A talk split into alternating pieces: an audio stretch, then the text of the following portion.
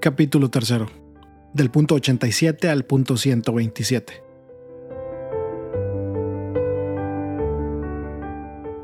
Pensar y gestar un mundo abierto. Un ser humano está hecho de tal manera que no se realiza, no se desarrolla ni puede encontrar su plenitud, si no es en la entrega sincera de sí mismo a los demás. Ni siquiera llega a reconocer a fondo su propia verdad, si no es en el encuentro con los otros. Solo me comunico realmente conmigo mismo en la medida en que me comunico con el otro. Esto explica por qué nadie puede experimentar el valor de vivir sin rostros concretos a quienes amar. Aquí hay un secreto de la verdadera existencia humana, porque la vida subsiste donde hay vínculo, comunión, fraternidad, y es una vida más fuerte que la muerte cuando se construye sobre relaciones verdaderas y lazos de fidelidad. Por el contrario, no hay vida cuando pretendemos pertenecer solo a nosotros mismos y vivir como islas. En estas actitudes prevalece la muerte. Más allá. Desde la intimidad de cada corazón, el amor crea vínculos y amplía la existencia cuando saca a la persona de sí misma hacia el otro. Hechos para el amor, hay en cada uno de nosotros una ley de éxtasis, salir de sí mismo para hallar en otro un crecimiento de su ser. Por ello, en cualquier caso, el hombre tiene que llevar a cabo esta empresa, salir de sí mismo. Pero no puedo reducir mi vida a la relación con un pequeño grupo, ni siquiera a mi propia familia, porque es imposible entenderme sin un tejido más amplio de relaciones, no solo el actual, sino también el que me precede y me fue configurando a lo largo de mi vida.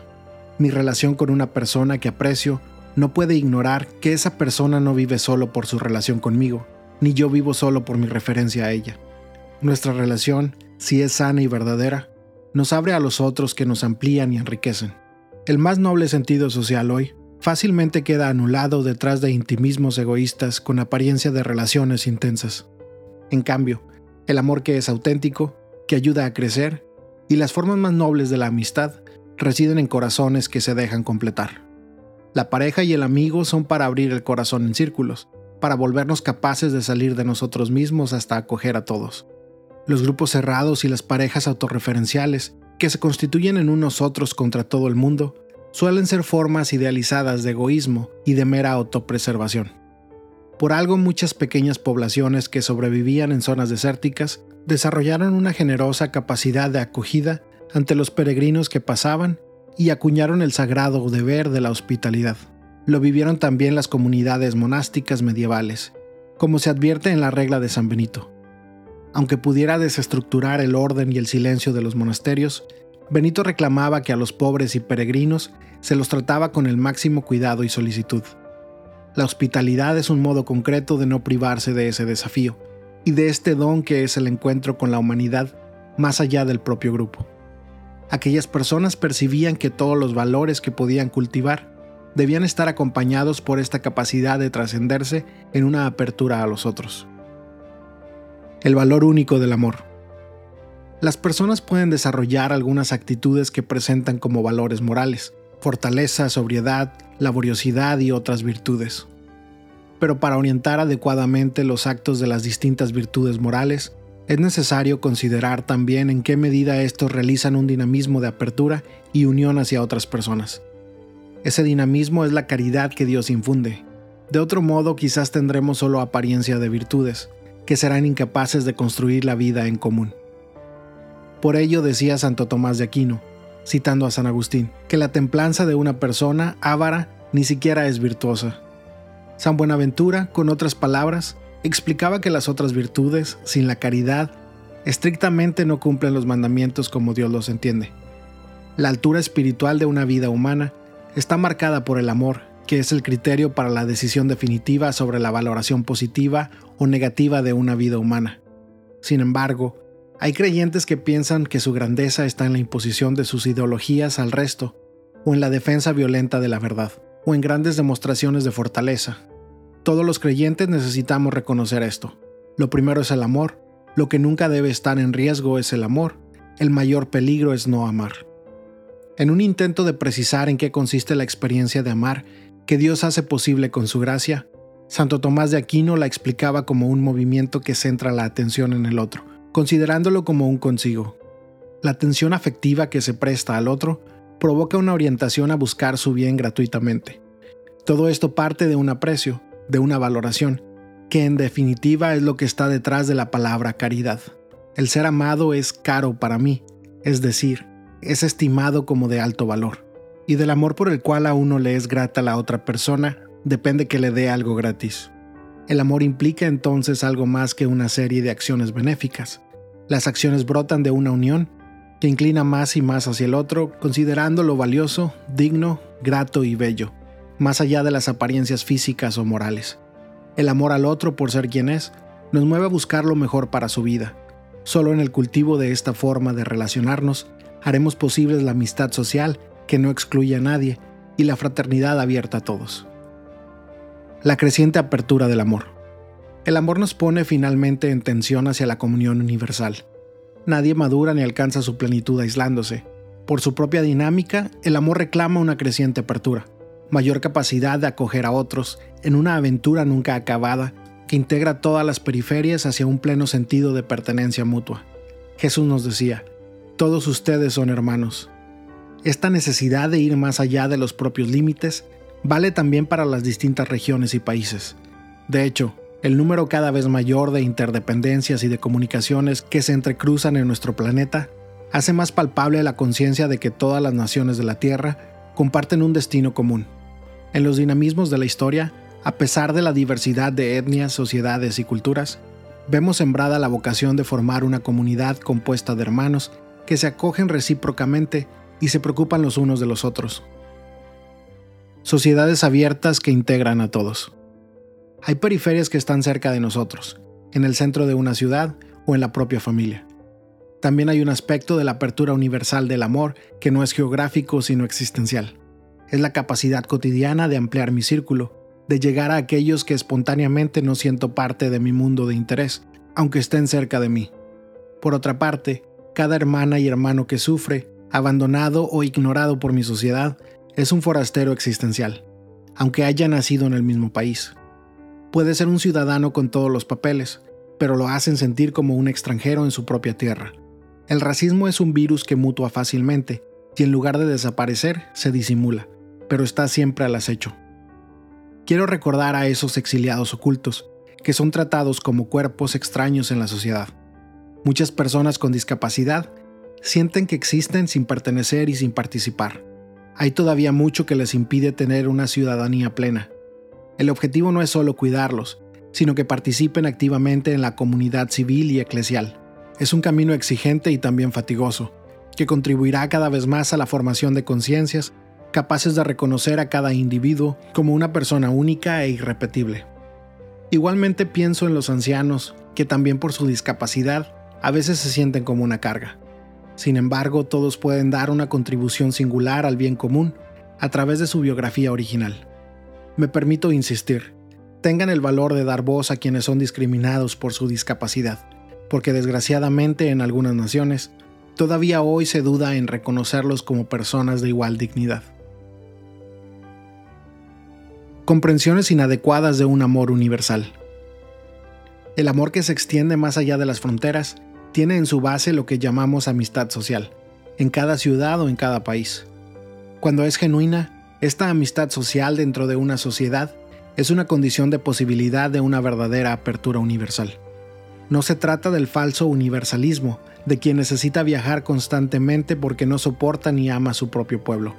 Quien mira a su pueblo con desprecio establece en su propia sociedad categorías de primera o de segunda clase, de personas con más o menos dignidad y derechos, de esta manera niega que haya lugar para todos. Tampoco estoy proponiendo un universalismo autoritario y abstracto, digitado o planificado por algunos y presentado como un supuesto sueño en orden a homogenizar, dominar y expoliar. Hay un modelo de globalización que conscientemente apunta a la uniformidad unidimensional y busca eliminar todas las diferencias y tradiciones en una búsqueda superficial de la unidad. Si una globalización pretende igualar a todos, como si fuera una esfera. Esa globalización destruye la riqueza y la particularidad de cada persona y de cada pueblo.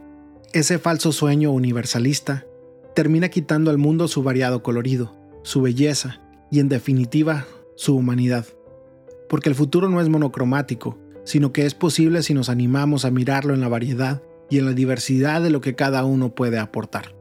¿Cuánto necesita aprender nuestra familia humana a vivir juntos en armonía y paz, sin necesidad de que tengamos que ser todos igualitos? Trascender un mundo de socios. Retomemos ahora aquella parábola del buen samaritano, que todavía tiene mucho para proponernos. Había un hombre herido en el camino. Los personajes que pasaban a su lado no se concentraban en este llamado interior a volverse cercanos, sino en su función, en el lugar social que ellos ocupaban, en una profesión relevante en la sociedad. Se sentían importantes para la sociedad del momento y su urgencia era el rol que les tocaba cumplir. El hombre herido y abandonado en el camino era una molestia para ese proyecto, una interrupción, y a su vez era alguien que no cumplía función alguna. Era un nadie, no pertenecía a una agrupación que se considerara destacable, no tenía función alguna en la construcción de la historia. Mientras tanto, el samaritano generoso se resistía a estas clasificaciones erradas, aunque él mismo quedaba fuera de cualquiera de estas categorías y era sencillamente un extraño sin un lugar propio en la sociedad. Así, libre de todo rótulo y estructura, fue capaz de interrumpir su viaje, de cambiar su proyecto, de estar disponible para abrirse a la sorpresa del hombre herido que lo necesitaba.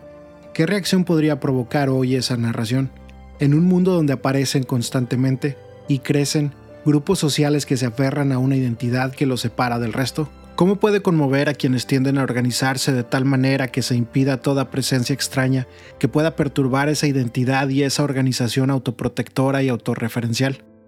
En ese esquema queda excluida la posibilidad de volverse prójimo, y solo es posible ser prójimo de quien permita asegurar los beneficios personales. Así la palabra prójimo pierde todo significado, y únicamente cobra sentido la palabra socio, el asociado por determinados intereses. Libertad, igualdad y fraternidad. La fraternidad no es solo resultado de condiciones de respeto a las libertades individuales, ni siquiera de cierta equidad administrada. Si bien son condiciones de posibilidad, no bastan para que ella surja como resultado necesario. La fraternidad tiene algo positivo que ofrecer a la libertad y a la igualdad. ¿Qué ocurre sin la fraternidad cultivada conscientemente, sin una voluntad política de fraternidad, traducida en una educación para la fraternidad, para el diálogo, para el descubrimiento de la reciprocidad y el enriquecimiento mutuo como valores? Lo que sucede es que la libertad enflaquece, resultando así más una condición de soledad, de pura autonomía para pertenecer a alguien o algo, o solo para poseer y disfrutar. Esto no agota en absoluto la riqueza de la libertad, que está orientada sobre todo al amor. Tampoco la igualdad se logra definiendo en abstracto, que todos los seres humanos son iguales, sino que es el resultado del cultivo consciente y pedagógico de la fraternidad. Los que únicamente son capaces de ser socios crean mundos cerrados. ¿Qué sentido puede tener en este esquema esa persona que no pertenece al círculo de los socios y llega soñando con una vida mejor para sí y para su familia? El individualismo no nos hace más libres, más iguales, más hermanos. La mera suma de los intereses individuales no es capaz de generar un mundo mejor para toda la humanidad. Ni siquiera puede preservarnos de tantos males que cada vez se vuelven más globales. Pero el individualismo radical es el virus más difícil de vencer. Engaña. Nos hace creer que todo consiste en dar rienda suelta a las propias ambiciones, como si acumulando ambiciones y seguridades individuales pudiéramos construir el bien común amor universal que promueve a las personas. Hay un reconocimiento básico esencial para caminar hacia la amistad social y la fraternidad universal. Percibir cuánto vale un ser humano, cuánto vale una persona, siempre y en cualquier circunstancia. Si cada uno vale tanto, hay que decir con claridad y firmeza que el solo hecho de haber nacido en un lugar con menores recursos o menor desarrollo no justifica que algunas personas vivan con menor dignidad este es un principio elemental de la vida social que suele ser ignorado de distintas maneras por quienes sienten que no aporta a su cosmovisión o no sirve a sus fines. Todo ser humano tiene derecho a vivir con dignidad y a desarrollarse integralmente, y ese derecho básico no puede ser negado por ningún país. Lo tiene aunque sea poco eficiente, aunque haya nacido o crecido con limitaciones, porque eso no menoscaba su inmensa dignidad como persona humana que no se fundamenta en las circunstancias sino el valor de su ser. Cuando este principio elemental no queda a salvo, no hay futuro ni para la fraternidad ni para la sobrevivencia de la humanidad. Hay sociedades que acogen parcialmente este principio, aceptan que haya posibilidades para todos, pero sostienen que a partir de allí todo depende de cada uno. Desde esa perspectiva parcial no tendría sentido invertir para que los lentos, débiles o menos dotados puedan abrirse camino en la vida. Invertir a favor de los frágiles puede no ser rentable, puede implicar menor eficiencia. Exige un Estado presente y activo, e instituciones de la sociedad civil que vayan más allá de la libertad de los mecanismos eficiencistas de determinados sistemas económicos, políticos o ideológicos, porque realmente se orientan en primer lugar a las personas y al bien común. Algunos nacen en familias de buena posición económica, reciben buena educación, crecen bien alimentados o poseen naturalmente capacidades destacadas. Ellos seguramente no necesitarán un Estado activo y solo reclamarán libertad pero evidentemente no cabe la misma regla para una persona con discapacidad, para alguien que nació en un hogar extremadamente pobre, para alguien que creció con una educación de baja calidad y con escasas posibilidades de curar adecuadamente sus enfermedades. Si la sociedad se rige primariamente por los criterios de la libertad de mercado y de la eficiencia, no hay lugar para ellos, y la fraternidad será una expresión romántica más. El hecho es que una libertad económica solo declamada pero donde las condiciones reales impiden que muchos puedan acceder realmente a ella, se convierte en un discurso contradictorio. Palabras como libertad, democracia o fraternidad se vacían de sentido, porque el hecho es que mientras nuestro sistema económico y social produzca una sola víctima y haya una sola persona descartada, no habrá una fiesta de fraternidad universal. Una sociedad humana y fraterna es capaz de preocuparse para garantizar de modo eficiente y estable que todos sean acompañados en el recorrido de sus vidas, no solo para asegurar sus necesidades básicas, sino para que puedan dar lo mejor de sí, aunque su rendimiento no sea el mejor, aunque vayan lento, aunque su eficiencia sea poco destacada. La persona humana, con sus derechos inalienables, está naturalmente abierta a los vínculos. En su propia raíz reside el llamado a trascenderse a sí misma en el encuentro con otros. Por eso es necesario prestar atención para no caer en algunos errores que pueden hacer de una mala comprensión de los derechos humanos y de un paradójico mal uso de los mismos. Existe hoy, en efecto, la tendencia hacia una reivindicación siempre más amplia de los derechos individuales, estoy tentado de decir individualistas, que esconde una concepción de persona humana desligada de todo contexto social y antropológico, casi como una mónada, cada vez más insensible. Si el derecho de cada uno no está armónicamente ordenado al bien más grande, termina por concebirse sin limitaciones y consecuentemente se transforma en fuente de conflictos y de violencias. Promover el bien moral. No podemos dejar de decir que el deseo y la búsqueda del bien de los demás y de toda la humanidad implica también procurar una maduración de las personas y de las sociedades en los distintos valores morales que lleven a un desarrollo humano integral. En el Nuevo Testamento se menciona un fruto del Espíritu Santo, expresado con la palabra griega agasosune, indica el apego a lo bueno, la búsqueda de lo bueno, mas todavía es procurar lo excelente, lo mejor para los demás, su maduración, su crecimiento en una vida sana, el cultivo de los valores y no solo el bienestar material. Hay una expresión latina semejante, benevolencia, que significa la actitud de querer el bien del otro. Es un fuerte deseo del bien, una inclinación hacia todo lo que sea bueno y excelente, que nos mueve a llenar la vida de los demás de cosas bellas, sublimes, edificantes. En esta línea vuelvo a destacar con dolor que ya hemos tenido mucho tiempo de degradación moral, burlándonos de la ética, de la bondad, de la fe, de la honestidad. Y llegó la hora de advertir que esa alegre superficialidad nos ha servido de poco. Esa destrucción de todo fundamento de la vida social termina enfrentándonos unos con otros para preservar los propios intereses. Volvamos a promover el bien, para nosotros mismos y para toda la humanidad, y así caminaremos juntos hacia un crecimiento genuino e integral. Cada sociedad necesita asegurar que los valores se transmitan, porque si esto no sucede, se difunde el egoísmo, la violencia, la corrupción en sus diversas formas, la indiferencia y, en definitiva, una vida cerrada a toda trascendencia y clausurada en intereses individuales. El valor de la solidaridad. Quiero destacar la solidaridad, que como virtud moral y actitud social, fruto de la conversación personal, exige el compromiso de todos aquellos que tienen responsabilidades educativas y formativas. En primer lugar me dirijo a las familias, llamadas a una misión educativa primaria e imprescindible. Ellas constituyen el primer lugar en el que se vive y se transmiten los valores del amor y de la fraternidad, de la convivencia y del compartir, de la atención y del cuidado del otro. Ellas son también el ámbito privilegiado para la transmisión de la fe desde aquellos primeros simples gestos de devoción que las madres enseñan a los hijos. Los educadores y los formadores que en la escuela o en los diferentes centros de asociación infantil y juvenil tienen la ardua tarea de educar a los niños y jóvenes están llamados a tomar conciencia de que su responsabilidad tiene que ver con las dimensiones morales, espirituales y sociales de la persona. Los valores de la libertad, del respeto recíproco y de la solidaridad se transmiten desde la más tierna infancia. Quienes se dedican al mundo de la cultura y de los medios de comunicación social tienen también una responsabilidad en el campo de la educación y la formación, especialmente en la sociedad contemporánea, en la que el acceso a los instrumentos de formación y de comunicación está cada vez más extendido. En estos momentos donde todo parece diluirse y perder consistencia, nos hace bien apelar a la solidez, que surge de sabernos responsables de la fragilidad de los demás buscando un destino común. La solidaridad se expresa concretamente en el servicio, que puede asumir formas muy diversas de hacerse cargo de los demás. El servicio es en gran parte cuidar la fragilidad. Servir significa cuidar a los frágiles de nuestras familias, de nuestra sociedad, de nuestro pueblo.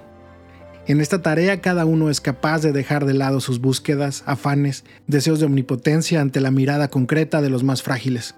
El servicio siempre mira el rostro del hermano, toca su carne, siente su proximidad y hasta en algunos casos la padece, y busca la promoción del hermano. Por eso nunca el servicio es ideológico, ya que no se sirve a ideas, sino que se sirve a personas. Los últimos en general practican esa solidaridad tan especial que existe entre los que sufren, entre los pobres, y que nuestra civilización parece haber olvidado, o al menos tienen muchas ganas de olvidar. Solidaridad es una palabra que no cae bien siempre. Yo diría que algunas veces la hemos transformado en una mala palabra. No se puede decir, pero es una palabra que expresa mucho más que algunos actos de generosidad esporádicos. Es pensar y actuar en términos de comunidad de prioridad de la vida de todos sobre la apropiación de los bienes por parte de algunos.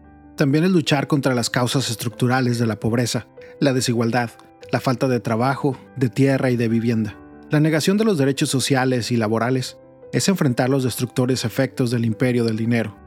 La solidaridad, entendida en su sentido más hondo, es un modo de hacer historia, y eso es lo que hacen los movimientos populares. Cuando hablamos de cuidar la casa común que es el planeta, acudimos a ese mínimo de conciencia universal y de preocupación por el cuidado mutuo que todavía puede quedar en las personas.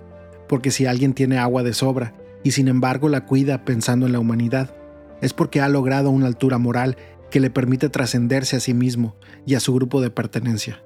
Eso es maravillosamente humano. Esta misma actitud es la que se requiere para reconocer los derechos de todo ser humano, aunque haya nacido más allá de las propias fronteras reproponer la función social de la propiedad. El mundo existe para todos, porque todos los seres humanos nacemos en esta tierra con la misma dignidad. Las diferencias de color, religión, capacidades, lugar de nacimiento, lugar de residencia y tantas otras no pueden anteponerse o utilizarse para justificar los privilegios de uno sobre los derechos de todos. Por consiguiente, como comunidad estamos conminados a garantizar que cada persona viva con dignidad y tenga oportunidades adecuadas a su desarrollo integral. En los primeros siglos de la fe cristiana, varios sabios desarrollaron un sentido universal en su reflexión sobre el destino común de los bienes creados. Esto llevaba a pensar que si alguien no tiene lo suficiente para vivir con dignidad, se debe a que otro se lo está quedando. Lo resume San Juan Crisóstomo, al decir que no compartir con los pobres los propios bienes es robarles y quitarles la vida. No son nuestros los bienes que tenemos, sino suyos o también en palabras de San Gregorio Magno, cuando damos a los pobres las cosas indispensables, no les damos nuestras cosas, sino que les devolvemos lo que es suyo. Vuelvo a hacer mías y a proponer a todos unas palabras de San Juan Pablo II, cuya contundencia quizás no ha sido advertida. Dios ha dado la tierra a todo el género humano, para que ella sustente a todos sus habitantes, sin excluir a nadie ni privilegiar a ninguno. En esta línea recuerdo que la tradición cristiana nunca reconoció como absoluto o intocable el derecho a la propiedad privada, y subrayó la función social de cualquier forma de propiedad privada. El principio del uso común de los bienes creados para todos es el primer principio de todo el ordenamiento ético-social. Es un derecho natural, originario y prioritario. Todos los demás derechos sobre los bienes necesarios para la realización integral de las personas, incluidos el de la propiedad privada y cualquier otro, no deben estorbar. Antes, al contrario, facilitar su realización, como afirmaba San Pablo VI. El derecho a la propiedad privada solo puede ser considerado como un derecho natural secundario y derivado del principio del destino universal de los bienes creados. Y esto tiene consecuencias muy concretas que deben reflejarse en el funcionamiento de la sociedad. Pero sucede con frecuencia que los derechos secundarios se sobreponen a los prioritarios y originarios, dejándolos sin relevancia práctica. Derechos sin fronteras. Entonces nadie puede quedar excluido, no importa dónde haya nacido, y menos a causa de los privilegios que otros poseen, porque nacieron en lugares con mayores posibilidades. Los límites y las fronteras de los estados no pueden impedir que esto se cumpla, así como es inaceptable que alguien tenga menos derechos por ser mujer. Es igualmente inaceptable que el lugar de nacimiento o de residencia ya de por sí determine menores posibilidades de vida digna y de desarrollo. El desarrollo no debe orientarse a la acumulación creciente de unos pocos, sino que tiene que asegurar los derechos humanos, personales y sociales, económicos y políticos, incluidos los derechos de las naciones y de los pueblos. El derecho de algunos a la libertad de empresa o de mercado no puede estar por encima de los derechos de los pueblos, ni de la dignidad de los pobres, ni tampoco del respeto al medio ambiente, puesto que quien se apropia algo es solo para administrarlo en bien de todos. Es verdad que la actividad de los empresarios es una noble vocación orientada a producir riqueza y a mejorar el mundo para todos. Dios nos promueve, espera que desarrollemos las capacidades que nos dio y llenó el universo de potencialidades. En sus designios, cada hombre está llamado a promover su propio progreso, y esto incluye fomentar las capacidades económicas y tecnológicas para hacer crecer los bienes y aumentar la riqueza. Pero en todo caso, estas capacidades de los empresarios, que son un don de Dios, tendrían que orientarse claramente al desarrollo de las demás personas y a la superación de la miseria, especialmente a través de la creación de fuentes de trabajo diversificadas. Siempre, junto al derecho de propiedad privada, está el más importante y anterior principio de la subordinación de propiedad privada al destino universal de los bienes de la tierra, y por tanto el derecho de todos a su uso. Derechos de los pueblos. La convicción del destino común de los bienes de la tierra hoy requiere que se apliquen también a los países, a sus territorios y a sus posibilidades. Si lo miramos no solo desde la legitimidad de la propiedad privada y de los derechos de los ciudadanos de una determinada nación, sino también desde el primer principio del destino común de los bienes, entonces podemos decir que cada país es a sí mismo del extranjero, en cuanto los bienes de un territorio no deben de ser negados a una persona necesitada que provenga de otro lugar. Porque como enseñaron los obispos de los Estados Unidos, hay derechos fundamentales que preceden a cualquier sociedad, porque emanan de la dignidad otorgada a cada persona en cuanto creada por Dios. Esto supone además otra manera de entender las relaciones y el intercambio entre países. Si toda persona tiene una dignidad inalienable, si todo ser humano es mi hermano o mi hermana, y si en realidad el mundo es de todos, no importa si alguien ha nacido aquí o si vive fuera de los límites del propio país, también mi nación es corresponsable de su desarrollo aunque pueda cumplir esta responsabilidad de diversas maneras, acogiéndolo de manera generosa cuando lo necesite imperiosamente, promoviéndolo en su propia tierra, no usufructuando ni vaciando de recursos naturales a países enteros, propiciando sistemas corruptos que impiden el desarrollo digno de los pueblos. Esto que vale para las naciones se aplica a las distintas regiones de cada país, entre las que suele haber graves inequidades pero la capacidad de reconocer la igual dignidad humana a veces lleva a que las regiones más desarrolladas de algunos países sueñen con liberarse del lastre de las regiones más pobres para aumentar todavía más su nivel de consumo. Hablamos de una nueva red en las relaciones internacionales, porque no hay modo de resolver los graves problemas del mundo pensando solo en formas de ayuda mutua entre individuos o pequeños grupos. Recordemos que la inequidad no afecta solo a individuos, sino a países enteros, y obliga a pensar en una ética de las relaciones internacionales. Y la justicia exige reconocer y respetar no solo los derechos individuales, sino también los derechos sociales y los derechos de los pueblos. Lo que estamos diciendo implica asegurar el derecho fundamental de los pueblos a la subsistencia y al progreso, que a veces se ve fuertemente dificultado por la presión que origina la deuda externa. El pago de la deuda en muchas ocasiones no solo no favorece el desarrollo, sino que lo limita y lo condiciona fuertemente. Si bien se mantiene el principio de que toda deuda legítimamente adquirida debe ser saldada, el modo de cumplir este deber que muchos países pobres tienen con los países ricos no debe llegar a comprometer su subsistencia y su crecimiento. Sin duda se trata de otra lógica. Si no se intenta entrar en esa lógica, mis palabras sonarán a fantasía, pero si se acepta el gran principio de los derechos que brotan del solo hecho de poseer la inalienable dignidad humana, es posible aceptar el desafío de soñar y pensar en otra humanidad. Es posible anhelar un planeta que asegure tierra, techo y trabajo para todos. Este es el verdadero camino de la paz, y no la estrategia carente de sentido y corta de miras de sembrar temor y desconfianza entre amenazas externas. Porque la paz real y duradera solo es posible desde una ética global de solidaridad y cooperación al servicio de un futuro plasmado por la interdependencia y la corresponsabilidad entre toda la familia humana.